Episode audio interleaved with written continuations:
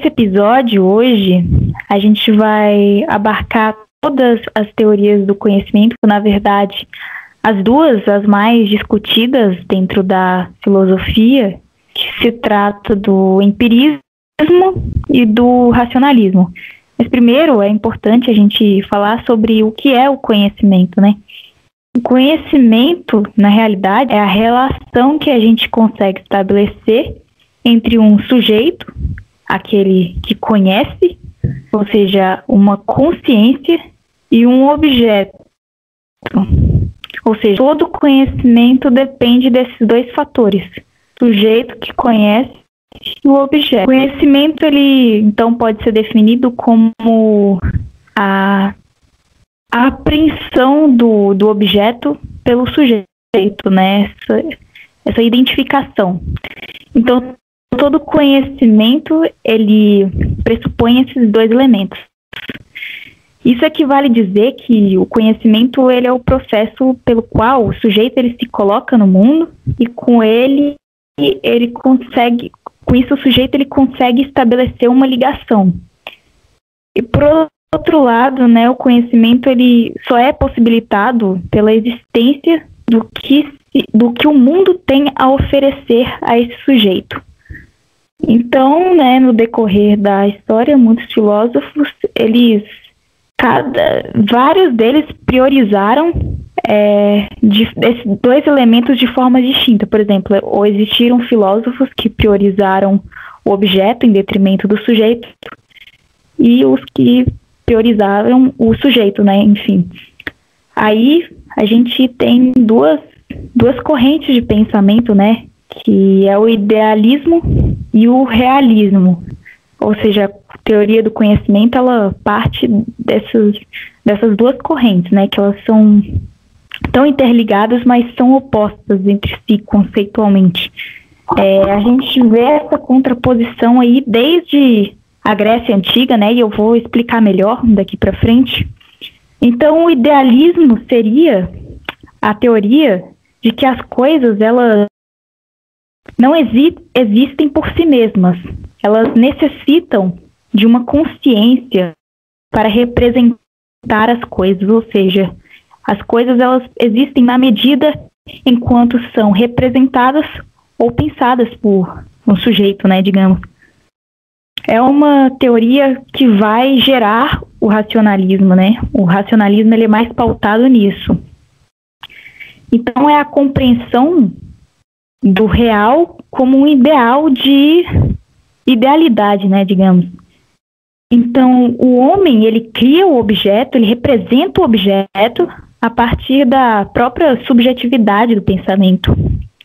Já o realismo, né, essa essa independência ontológica da realidade, ou seja, o sujeito ele está em função do objeto, ou seja, o objeto ele pré-existe em relação ao sujeito e é o que vai fundamentar o, o empirismo no caso, né?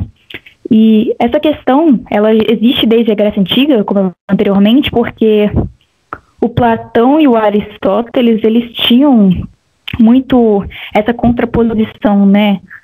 Quando a gente fala de idealismo, do Platão por conta daquela teoria das ideias, né? A dualidade mundo sensível versus mundo inteligível, né? Ou seja, o Platão, ele foi um dos primeiros filósofos, se não primeiro, né? Idealista.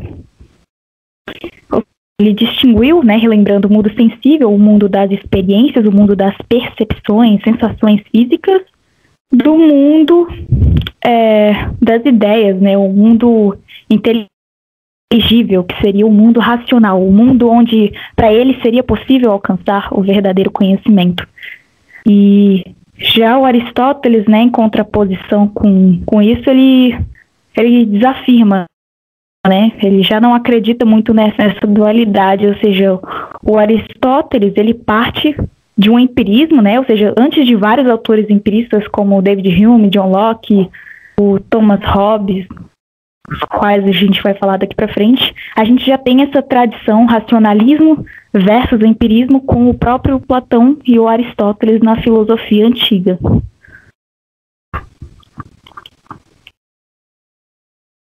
É, eu acho, eu achei muito boa a exposição inicial.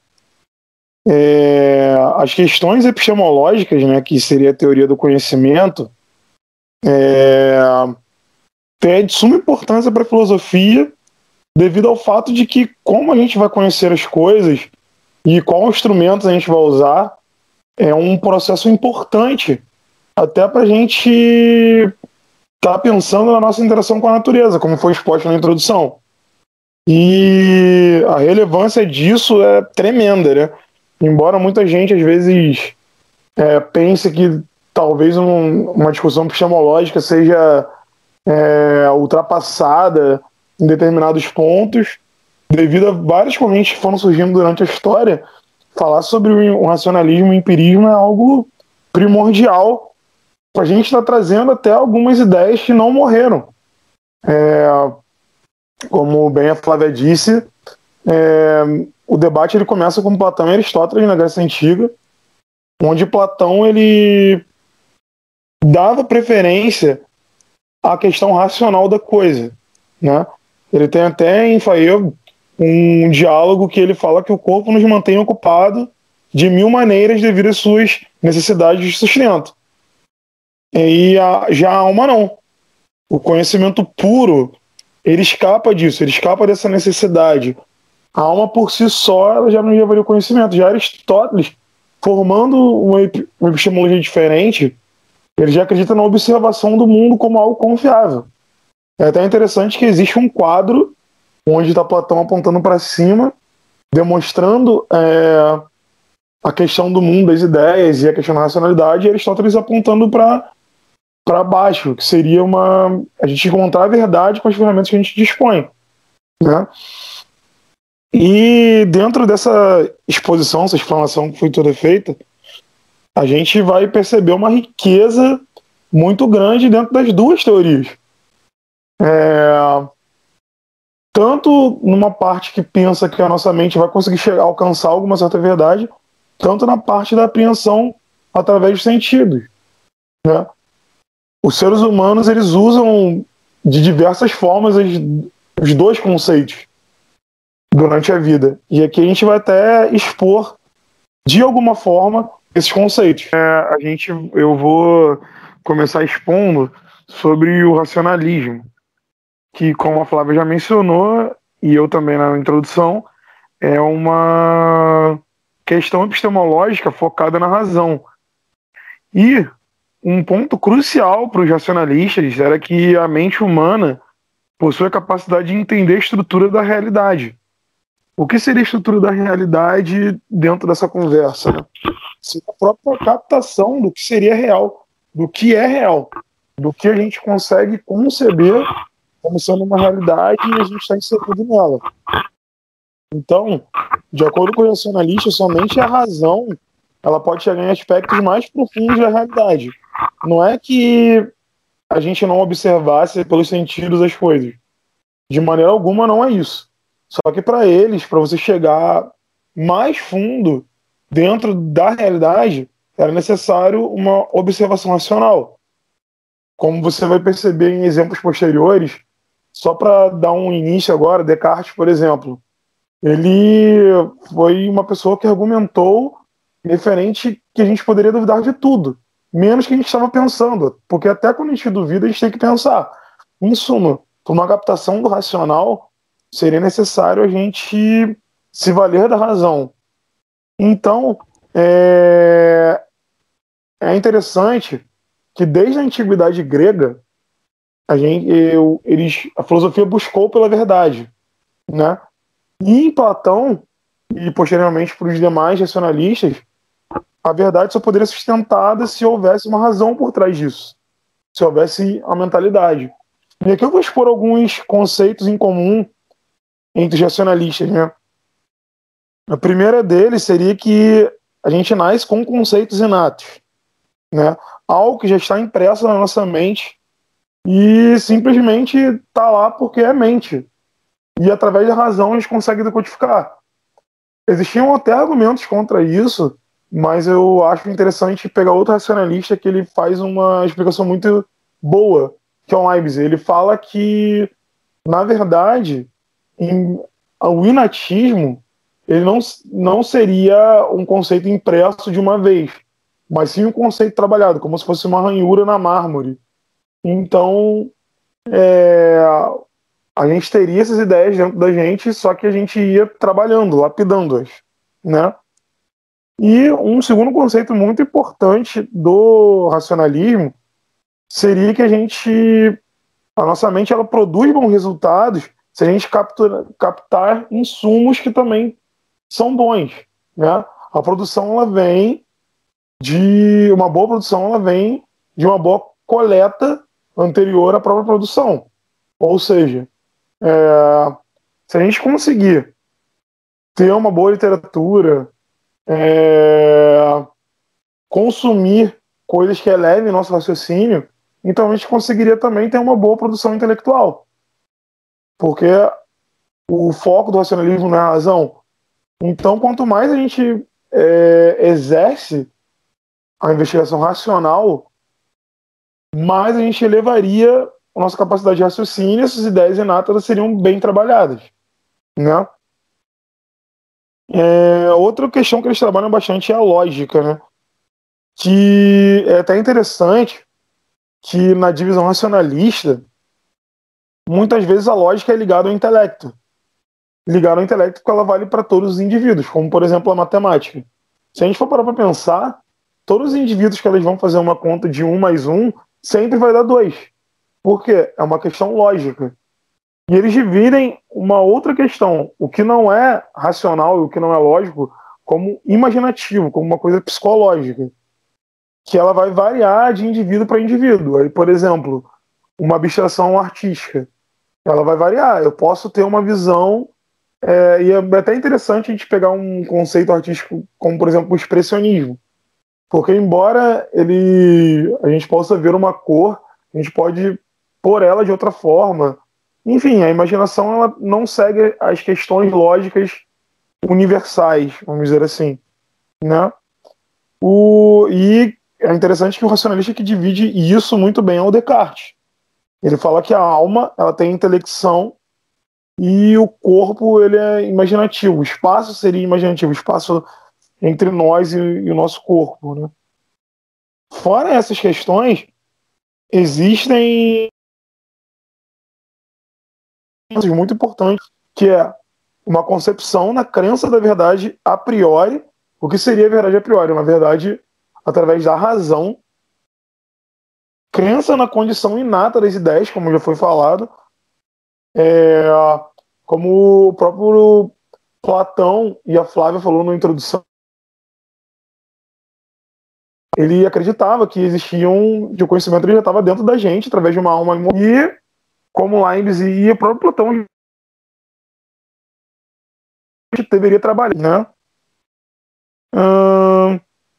A, a crença numa privilegiada maquinário lógico, que foi o que eu falei, seria uma universalização dos processos do pensamento.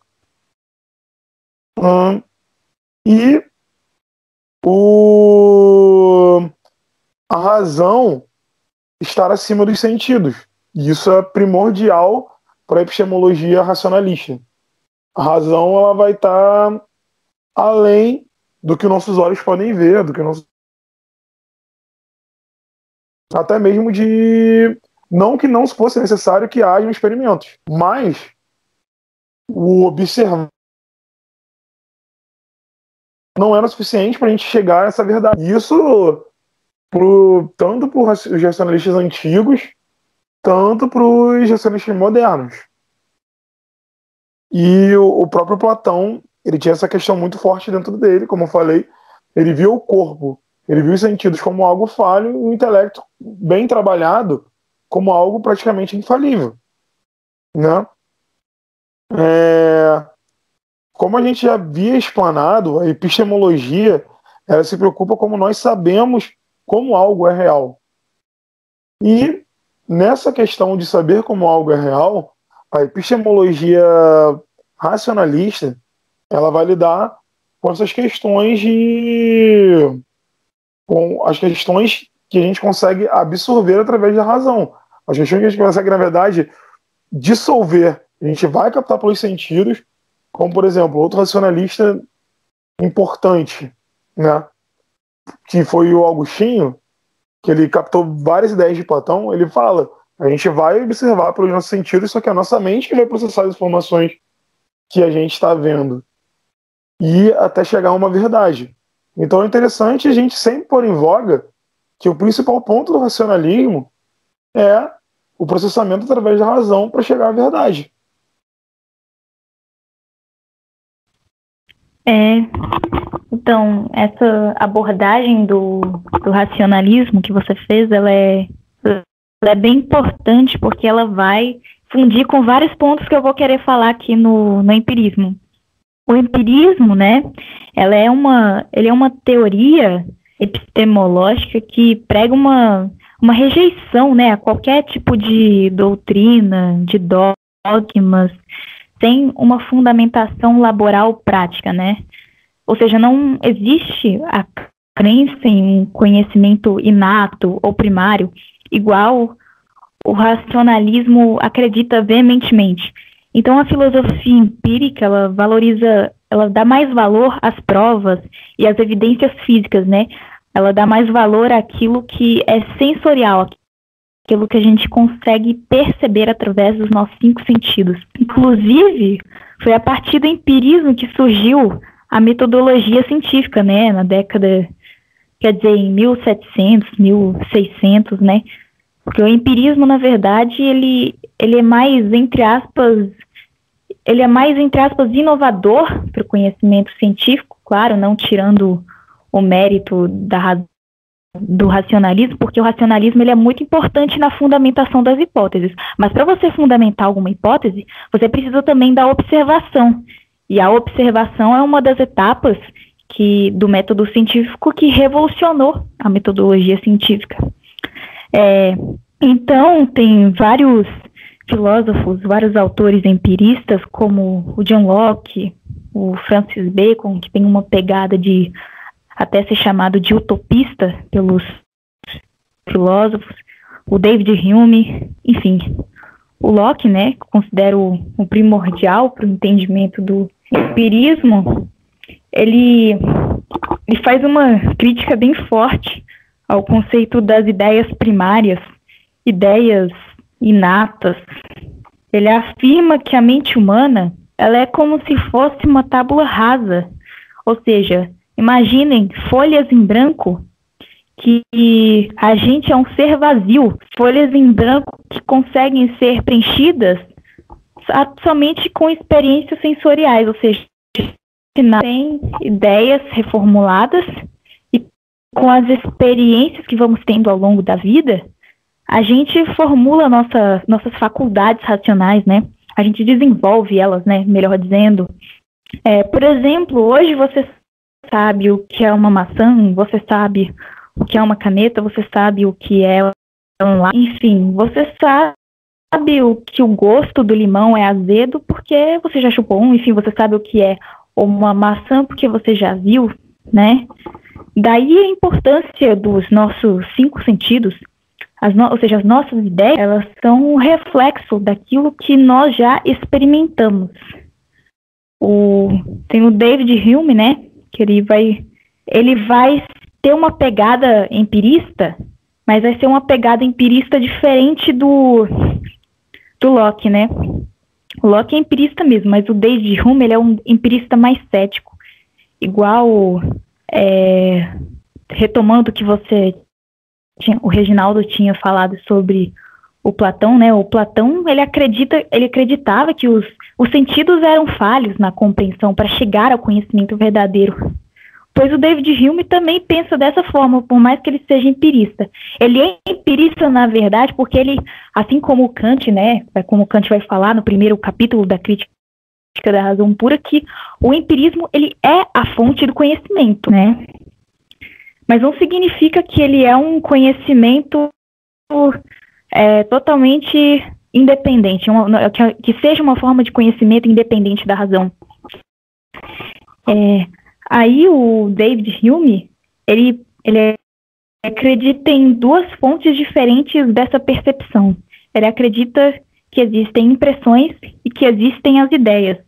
As impressões elas seriam dados fornecidos, né, pelos nossos sentidos, o ato da gente sentir dor, prazer, cheiro, etc, etc. E as ideias são seriam a, a representação das impressões, né, das nossas experiências sensoriais em nossa mente. Ou seja, conforme a gente se lembra dela ou a gente imagina. Então, qual que é como o David Hume trata essa questão do empirismo cético? Como ele trata, digamos, um método de que ele acredita que seja a resolução para esse problema, né? Falando de uma forma chula. Ele acredita que é, o conhecimento, né, ele se dá pela experiência, mas não só a experiência, é o hábito, é você repraticar. Ou seja, a constante prática daquilo que você vive. Por exemplo, por que, que os nossos sentidos são falhos? Quando a gente está gripado, encontra-se em um estado de saúde um pouco mais frágil, debilitado, a gente perde a nossa capacidade sensorial, a gente não sente cheiro, às vezes a gente não sente o gosto da comida, perde olfato, paladar, enfim. Aí a gente, alguma pessoa come uma comida fala que está muito salgada, e a outra que está gripada fala, ah, mas eu não acho não. Ou seja, na verdade a comida está, e a outra pessoa, aí a pessoa chupa um limão e fala, não, não é azedo. Ela não vai falar isso porque ela sabe que é, ela só está falando porque ela está em um estado de saúde debilitado. Ou seja, os nossos sentidos, dependendo do nosso estado, eles podem nos enganar sim, né? E daí o David Hume, ele, ele fazendo até um link com o que o Platão fala, conhecer é recordar. Daí, é, ele sempre vai, na filosofia dele, falar da importância do hábito, da constante recordação prática para conseguirmos alcançar o conhecimento verdadeiro. Claro, sem ser de forma dogmática, igual ele acreditava que o Descartes fazia. Ele acreditava que o racionalismo pregado por ele era dogmático. Isso até Kant vai falar, na verdade, na, na fase, no primeiro capítulo da Crítica da Razão Pura, que ele vai diferenciar essa questão do racionalismo e do empirismo, enfim. Porque o Kant, é, evoluindo, né, mas para o fim da modernidade, o Kant ele já prega um racionalismo crítico, né, não um racionalismo dogmático.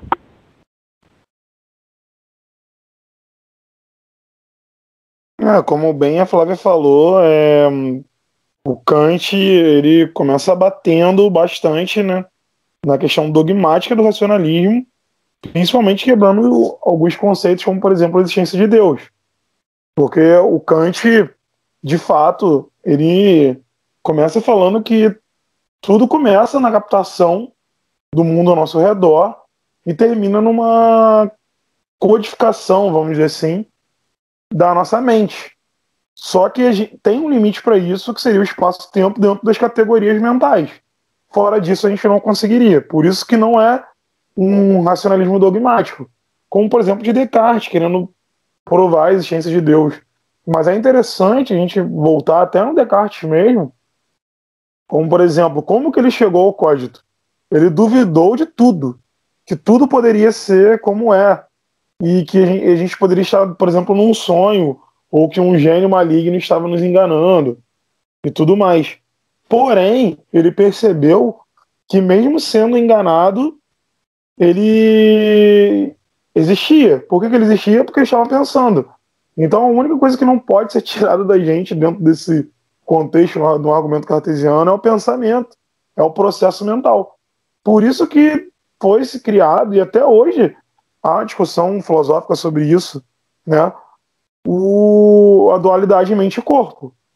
Dentro da filosofia da mente, que é um ramo que é, basicamente pega essa passagem de Platão em Descartes, referente, principalmente Descartes, porque ele argumentou quanto a isso, referente à questão do, de como é a nossa mente e como é o processo mental e como que ela se liga ao corpo desse, dessa origem racionalista.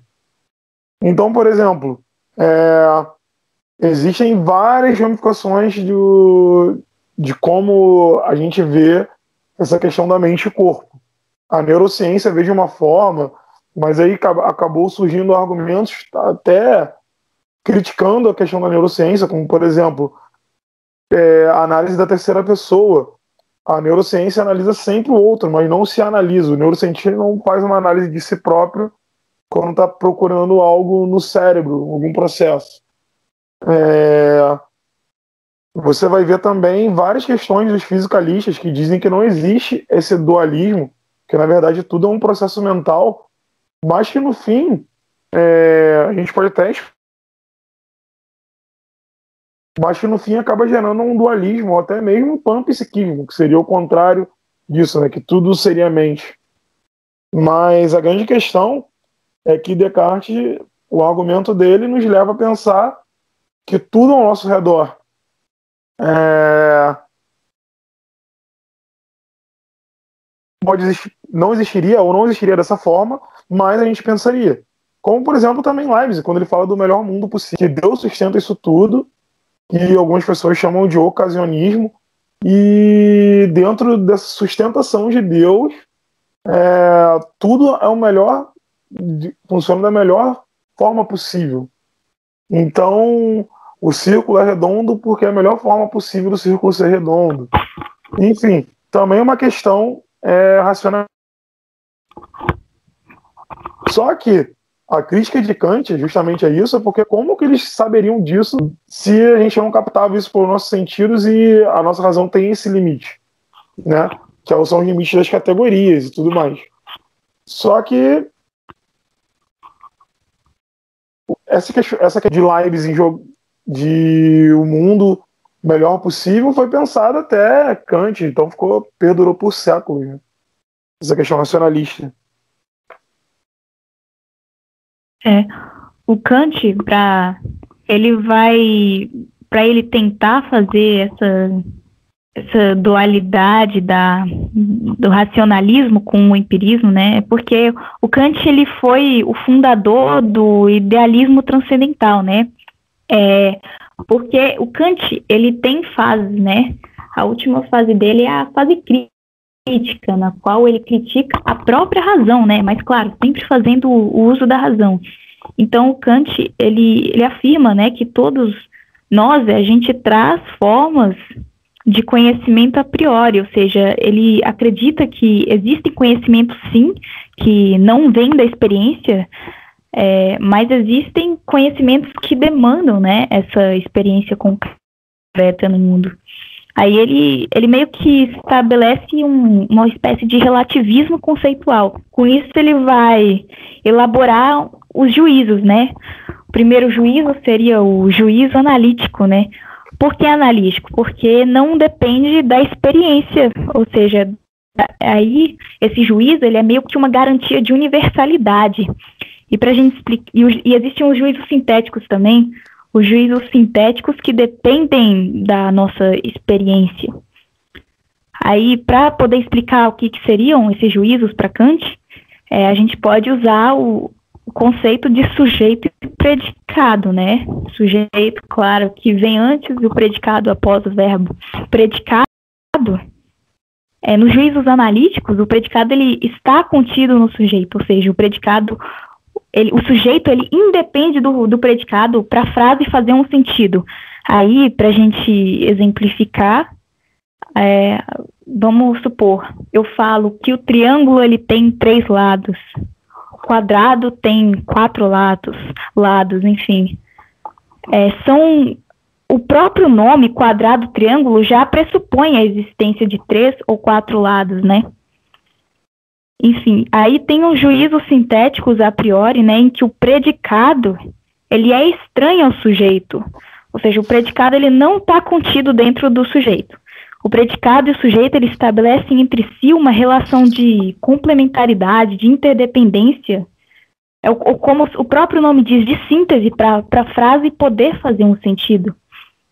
É, por exemplo, a a caneta é verde, eu, eu o, o é verde é estranho, é uma característica que é estranha ao sujeito. A caneta, porque não é toda caneta que é verde, ou eu falar aquela casa é verde, né? Aí, para fundir esses dois juízos, né, o Kant ele vai falar do juízo sintético a priori, né, em que são espécies de juízos em que o predicado ele não ele não ele não está contido no sujeito, é, mas que é, são juízos que não dependem de uma experiência imediata.